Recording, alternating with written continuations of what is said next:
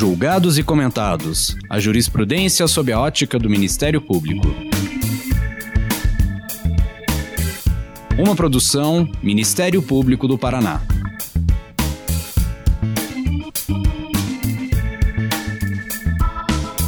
Olá, sejam bem-vindos ao Julgados e Comentados. Eu sou Eduardo Cambi, promotor de justiça do Ministério Público do Paraná, e hoje nós vamos conversar sobre a ordem das alegações finais. Diante de habeas corpus que está sendo julgado no Supremo Tribunal Federal, o habeas corpus 166.373 do Paraná, eu convido o professor e procurador de justiça do MPPR, Paulo Busato, para tratar desse tema. Obrigado, Paulo, por estar aqui conosco. Lembrando que esse é o episódio zero, uma espécie de programa piloto do nosso podcast. E depois, diante daquilo que vier a ser decidido pelo Supremo Tribunal Federal, poderemos inclusive retomar a esse tema. Muito obrigado por estar aqui e conversar conosco. Bom, Eduardo, sou eu que agradeço a oportunidade, inclusive a, a situação de, de premência né, do caso, o caso é, em vias de julgamento. Eu acho que isso é importante, é importante que a população saiba, é importante que os membros do Ministério Público saibam, que todo mundo saiba, afinal de contas, o que é que está julgando. E é bom que a gente fale antes, né? Essa, essa iniciativa tua tá de parabéns e espero que frutifique em muitos, muitos desses podcasts, né? Muitos desses comentários aos julgamentos. Trazer para a população em geral a ideia do que está sendo julgado é decisivo. E nesse nosso caso, muito mais. Né? Então, vamos um pouco conversar sobre os, sobre os efeitos que esse julgamento pode ter e, na eventualidade, se for o caso, depois dele ser realizado, voltar às reflexões sobre ele. É importante falar antes para não ser comentarista de resultado, né? É muito bom ter você aqui e esse vai ser o primeiro de vários convites que eu vou fazer para você e para tantos colegas do Ministério Público. Paulo, vamos explicar então para as pessoas o que é colaboração processual ou delação premiada, para uhum, depois entrar uhum. na discussão processual claro, claro nem todo mundo e, as pessoas do direito mesmo já têm alguma dificuldade de, de manejar temas novos como esse e, e, é claro o que acontece é que as pessoas fora do direito estarão menos afetas ainda a essa a essa dinâmica como é que funciona é, alguns réus a partir de certa de certa legislação recente é, que altera a, os meios de prova permitindo que é, apareçam alguns réus como colaboradores em troca de certas vantagens processuais. Essa legislação é uma legislação de poucos anos e que ainda tem um, uma prática forense bastante limitada, embora os casos tenham se avolumado bastante né, a partir da, dessa legislação, trata simplesmente de que um dos réus possa, ou um ou mais réus possam, mediante um acordo com a acusação, é, produzir certo acesso a provas que o Ministério Público, em um princípio, não dispõe sem a sua colaboração.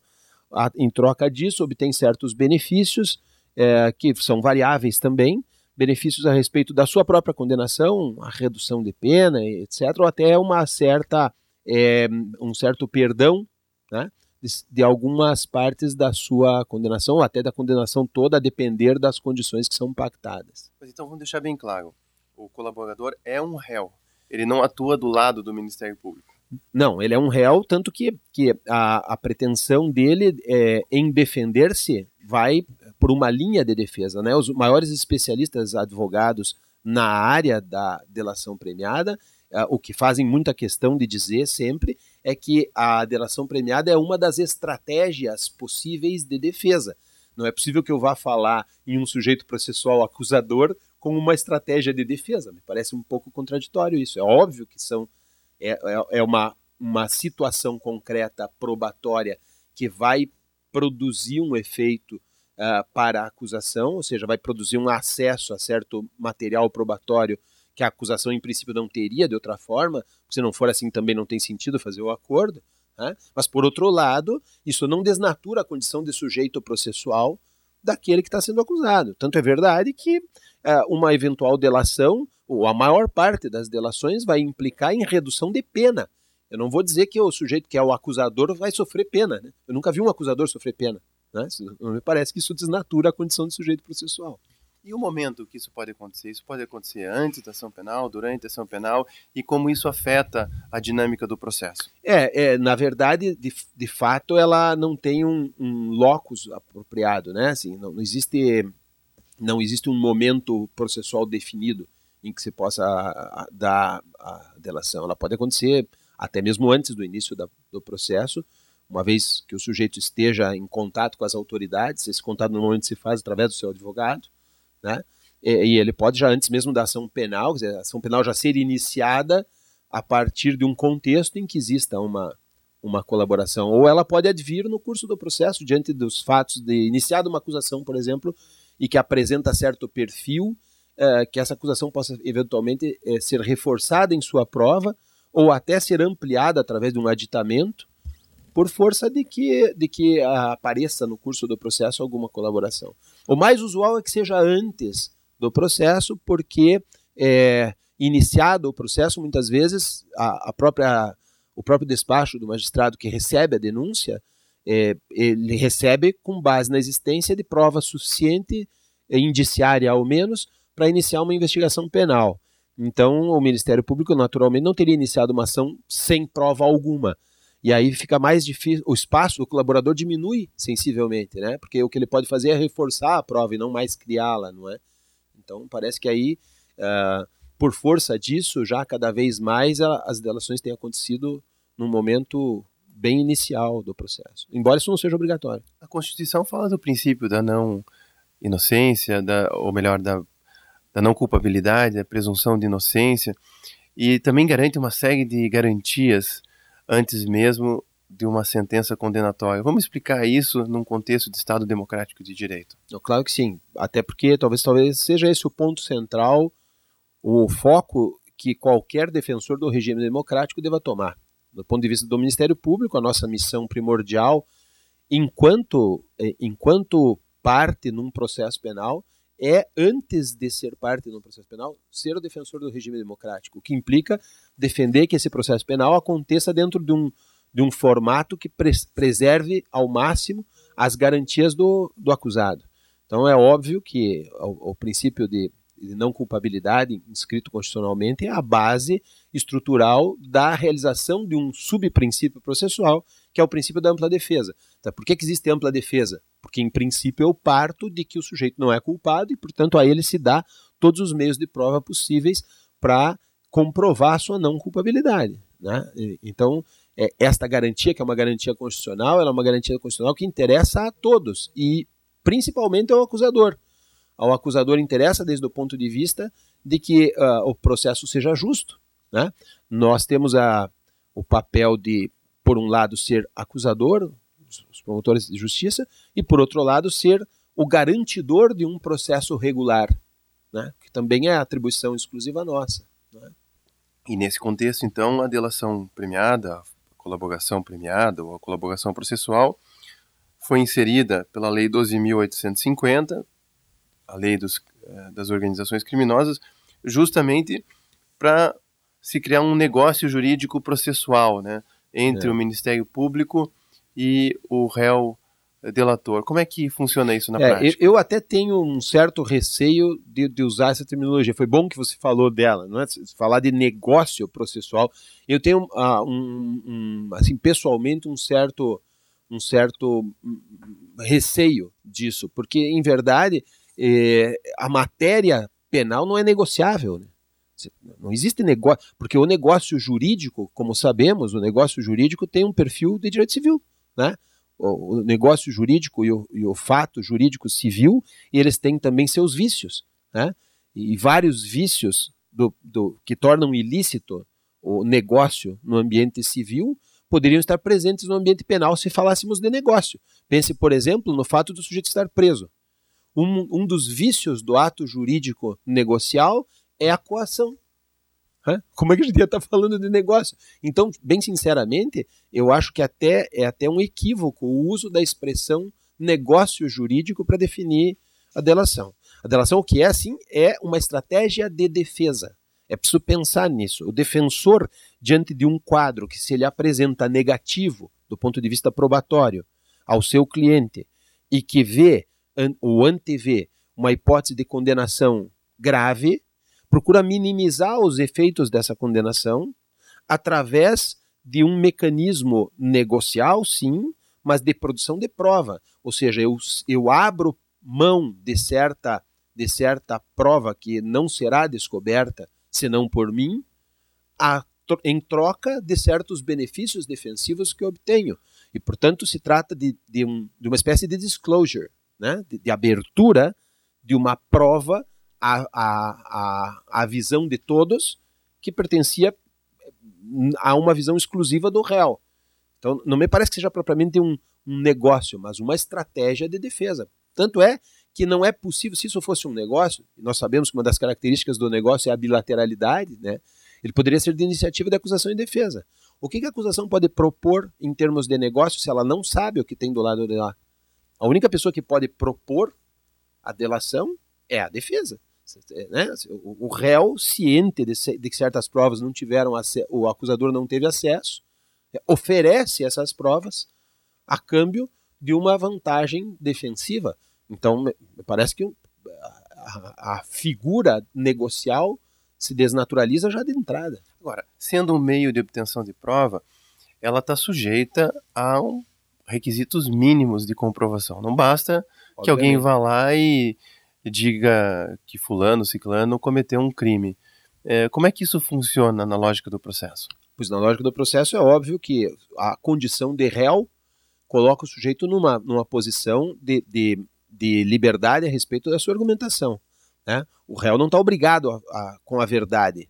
Ele não está obrigado a dizer a verdade. Então, nada do que ele diga é presumidamente verdade. E, portanto, aquilo que ele declara, pois pouco ou nada significa. É, é preciso, então, nesse processo de, de colaboração, que ele aponte caminhos, e assim será, né? caminhos que são do seu conhecimento, para que o Ministério Público persiga outras evidências que comprovem aquilo que ele diz. Né? É, o fato de que ele diga que uh, uma outra pessoa tenha participado com ele de, de, delito é, não é por si uma evidência de verdade, isso precisa de comprovação. Né? Então o que se faz é dizer, é o réu prestar declarações e apontar fontes probatórias que depois devem ser perseguidas e comprovadas ou não pelo Ministério Público como acusador. E sendo uma estratégia de defesa, quem usa antes acaba se beneficiando mais do que os outros, na medida em que traz fatos que é, podem implicar outros réus. Sempre e quando esse conhecimento seja compartilhado entre esses réus. Né? Porque, eventualmente, você pode ter uma situação concreta em que aquele réu dispõe de certo conhecimento ou de certo documento, ou sabe onde encontrar certo documento ou certa evidência, que os demais sequer sabem. Né? Então também é possível. Né? É, é, essa situação de, de, de, concorrência, digamos, entre possíveis colaboradores, ela é uma situação limitada. Pode ser que mais de um réu que tenham atuado em conjunto, todos saibam, então, tudo o que aconteceu e todas as evidências que existem a respeito de um fato. Mas também é, é verdade que, especialmente nessa delinquência organizada, a, a escala piramidal em que ela acontece faça com que algum, algum réu tenha um conhecimento mais profundo de prova de que outro desconhece. Né? E que sequer então poderia esse outro ser um colaborador tão efetivo. Então, isso é muito relativo. Dizer que, que, que é, é uma espécie de corrida pela colaboração, bom, isso depende das situações em que se encontra. Mas dá para a gente firmar categoricamente que o interesse processual do delator é absolutamente oposto ao interesse do delatado? Não, ele é diferente do interesse do delatado. Né? O que acontece, na verdade, é que o delator, é, ao aparecer com certas evidências, em geral implica outros réus, né? ou até aponta fatos que não, não estavam vistos até de réus que sequer pertencem ao processo, né? aponta outras evidências que vão deflagrar novas investigações à parte do processo em que ele se encontra, às vezes não é nem no próprio processo. Então, é, é, é, óbvio que esses interesses são diferentes por uma razão muito peculiar. É, a delação não gera por si só efeitos. Quer dizer, o fato de que o réu, um dos réus, aponte provas que o Ministério Público não tinha acesso e que passa a ter, por si só, não resultam em um benefício no benefício pactado. É preciso que essas provas tenham um efeito concreto num processo para que isso aconteça. Portanto, é, é, é, evidente que nem sempre isso se dá dessa forma. Pode ser que o Ministério Público, ao buscar as provas, não as encontre, ou as encontre de um modo diverso daquele que foi dito pelo delatado, e ao final essa delação sequer tem um efeito para ele, né? Quer dizer, o benefício que ele. Então, o que se diz, e essa é, esse é um argumento importante para o tema que nos traz hoje aqui, é que é, quando o réu delata e aponta uma certa prova, ele tem interesse em que esta prova efetivamente se confirme, porque do contrário os benefícios ele não obtém. Então é óbvio que é, essa prova, não, essa, indicação dele não pode ser uma mentira, não pode ser algo sem base ou algo que o Ministério Público não vá lograr. Então ele tem um certo interesse, vejam bem, não é um interesse é, é, na vitória do Ministério Público é um interesse de que aquela prova que ele disse que existe se comprove como de fato existente. É esse é o interesse. Nós vamos voltar a esse ponto, mas vamos fazer um intervalo para depois a gente seguir na discussão. Tá bom.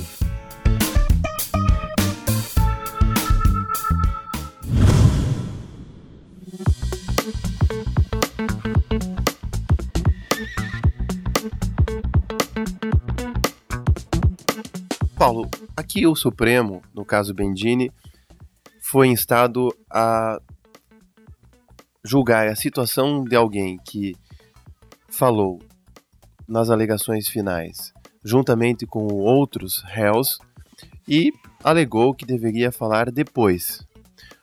Como é que funciona a ideia de alegações finais, o que, que o Código de Processo Penal diz uhum. e se esse argumento fere ou não fere a ideia de ampla defesa prevista na Constituição Federal. É, eu acho que esse que é o, o busilis da questão. Né? Um, veja, é, o que o Código diz basicamente é que nós temos alegações finais, que são as razões finais escritas depois da prova toda produzida e colocada sobre a mesa, né? as alegações finais escritas ou orais, por parte de acusação e defesa. O que o código prevê é isso. A acusação fala antes da defesa em suas razões finais, por uma obediência ao princípio de ampla defesa. Ou seja, a ideia é que a defesa tenha a, a última fala para poder contrarrestar os argumentos que são baseados na prova já posta, insisto, é, que foram feitos pela acusação. Ou seja, a defesa não pode ser surpreendida pela, a, pela acusação. É, e, portanto, tem o direito de falar por último. Exatamente. E, e, esse é o, o, a ótica é justamente evitar que a defesa passe por algum ponto que a acusação tenha argumentado e que ela não tenha ciência, ou que ela é, possa, ser, possa ser uma inovação da acusação depois da defesa. Por isso que sempre a prova da defesa vem por último, assim como também a alegação de defesa vem por último. Basicamente é isso. Né, mas neste caso específico, a argumentação central é que, é, em existindo posições diferentes de cada réu no processo, na medida em que o, o réu delator apresenta argumentos é, que são provas que vão ser utilizadas pela acusação é, e que tem interesse, portanto, que essas provas se confirmem no, no ponto de vista da sentença, para que ele possa ser beneficiado, que o, o argumento central do caso, que o, o advogado levou ao, ao Supremo Tribunal Federal, foi que este réu que está na condição de delatado, né, ele deve falar depois do réu delator, porque os argumentos do delator são argumentos que favorecem de algum modo a acusação. Né? E, e, isso foi o que o, Supremo reconheceu como um, um, direito de defesa, que a defesa então do réu delatado deveria falar por último. É, bem sinceramente, eu, eu não estou de acordo com, essa, com esse ponto de vista, e, e há uma infinidade de razões para isso, tanto de cunho prático quanto teórico. É, embora a lei de organizações criminosas seja de 2013, essa situação de delação de corréu já é algo que é conhecido do direito processual há muito tempo. Sem dúvida nenhuma. Então, essa questão da delação, é verdade, é nova, mas delação de corréu, que eu gostaria que você explicasse, é antiga e também tem implicação nessa decisão do Supremo? Pois é, é, é a questão toda, basicamente, é a seguinte: é, a nova lei, a Lei 2850, não traz em seu bojo nenhuma, nenhuma novidade propriamente dita. É um pouco mais regulamentada a questão da colaboração do que nas legislações que tratavam da colaboração anteriormente.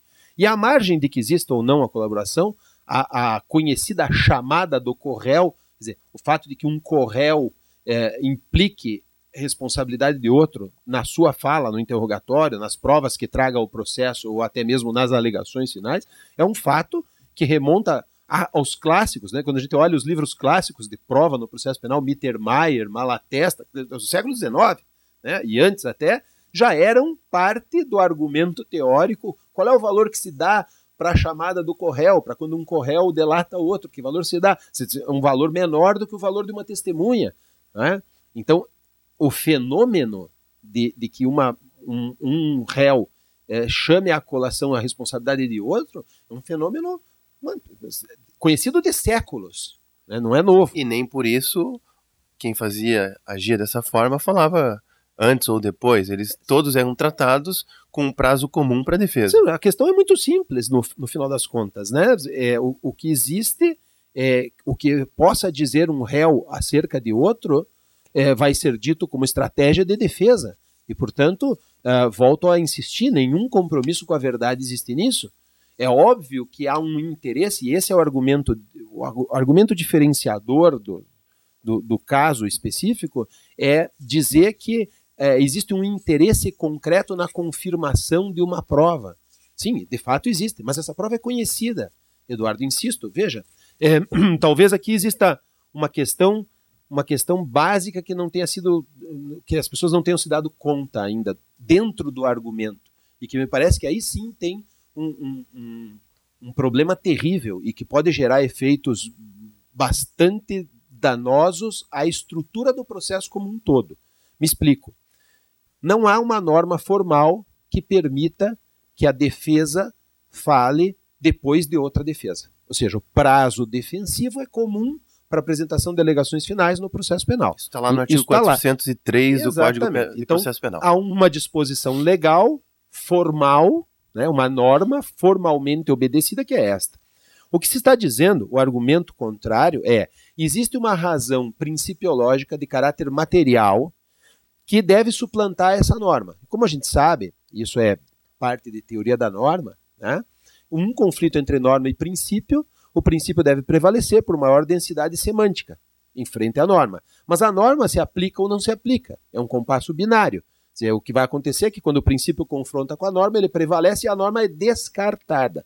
Então pense bem o que está dizendo. Se está dizendo que em certas circunstâncias em que um réu, é, em sua alegação final, implica outro, porque o argumento da alegação final, para ser coerente com a colaboração realizada, ele vai implicar o outro.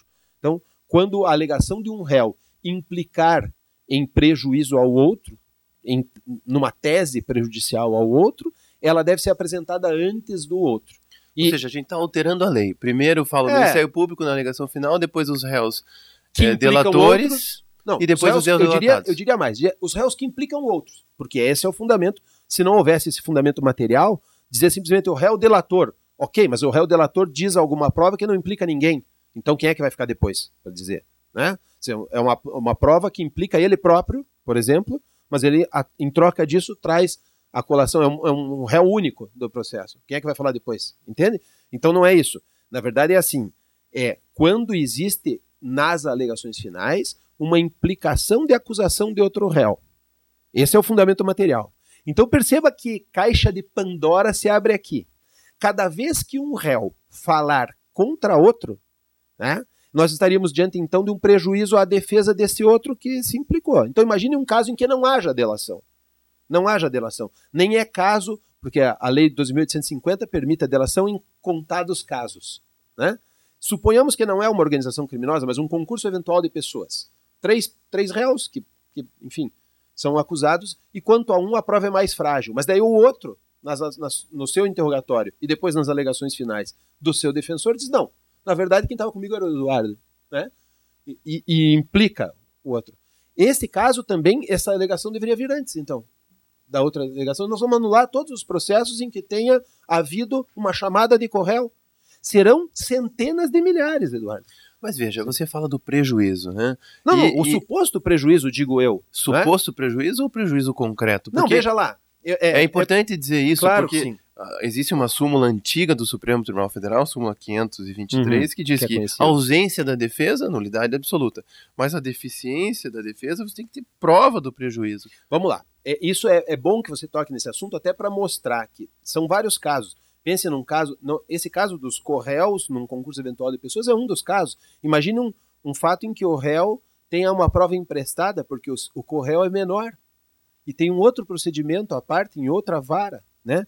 na, na, na, vara de infância e juventude, em que aparece lá a implicação, a chamada do correio está lá, e vem como prova emprestada para esse processo aqui. Quer dizer, você pode. É, as situações são as mais variadas possíveis, mas o que eu posso te assegurar com bastante tranquilidade que é a menos prejudicial ao réu é a situação da delação. Me explico. É, a delação premiada, como acordo, ela aparece como prova processual, certo? Essa prova processual vai estar presente no processo antes da alegação final da acusação. Porque, do contrário, como é que a acusação vai aplicar essa delação? Certo? Ela vai ter. Os seus termos como prova serão conhecidos previamente de todos os defensores, do delator e do delatado.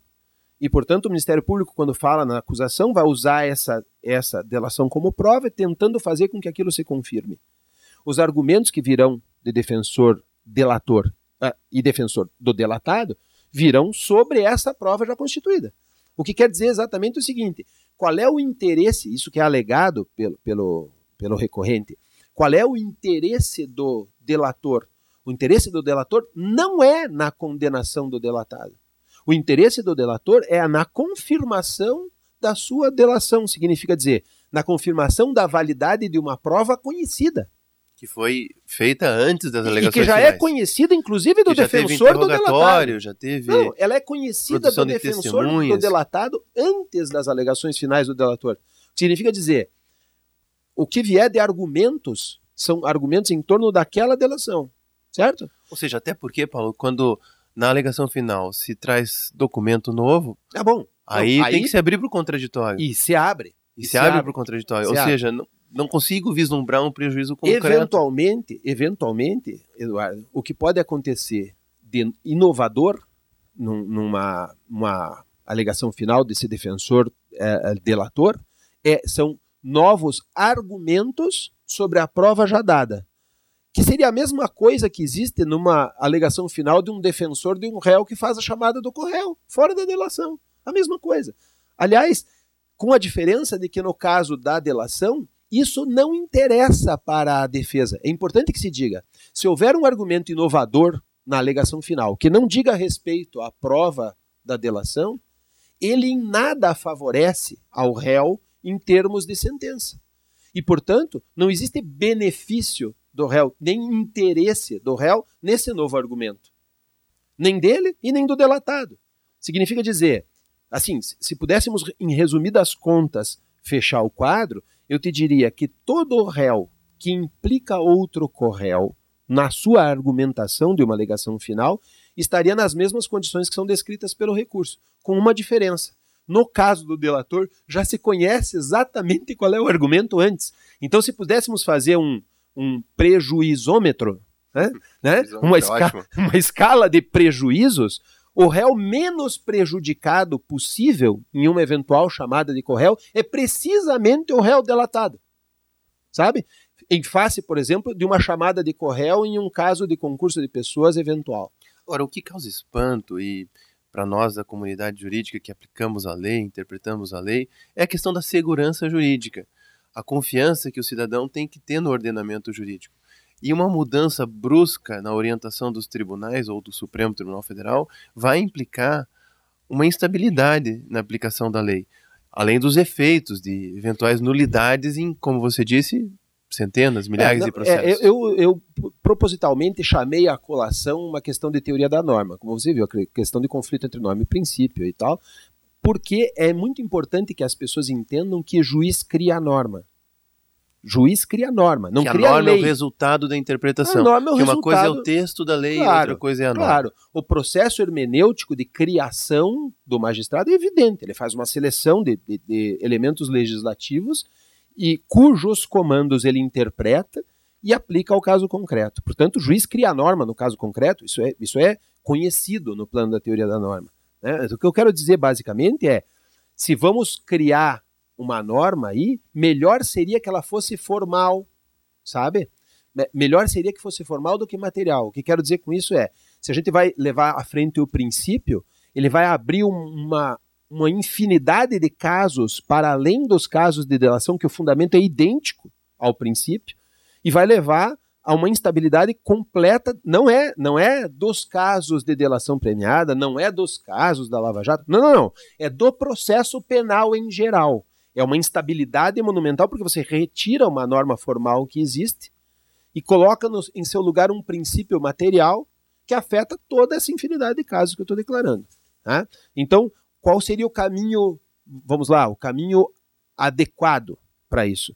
Se se quer estabelecer ordem é, no processo, seria realizar uma nova expressão legislativa formal, e eu diria mais, no Código de Processo Penal e não na lei especial, quer dizer, só, só o que faltava era que, que houvesse uma legislação especial para privilegiar o prejuízo menor e deixar a, aberto o prejuízo maior contra réus. Né? Se vamos reconhecer que os réus têm algum prejuízo, pois então que sejam todos em condições iguais e, portanto, no Código de Processo. Qual seria essa solução? Solução de caráter legislativo seria que houvesse uma emenda do Código de Processo Penal que diga que, após apresentadas as alegações finais por parte de defensores em, concurso, em casos de concurso de pessoas, né, quaisquer, onde um réu faça implicação na acusação de outro, se reabre o prazo para a defesa desse outro ratificar ou retificar suas alegações finais.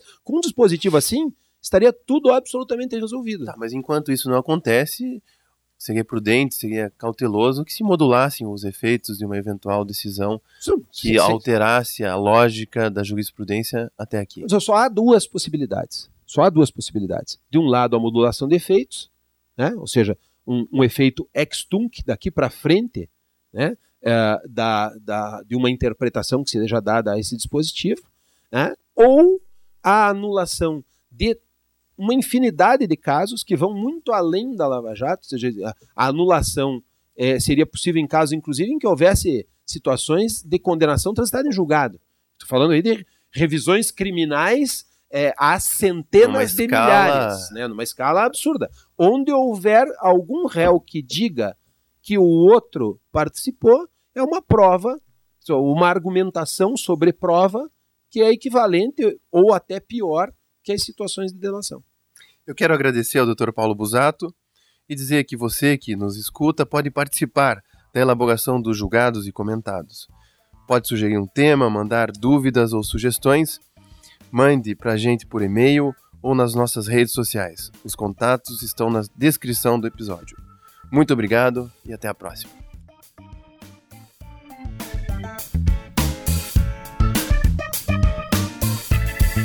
Uma produção Ministério Público do Paraná.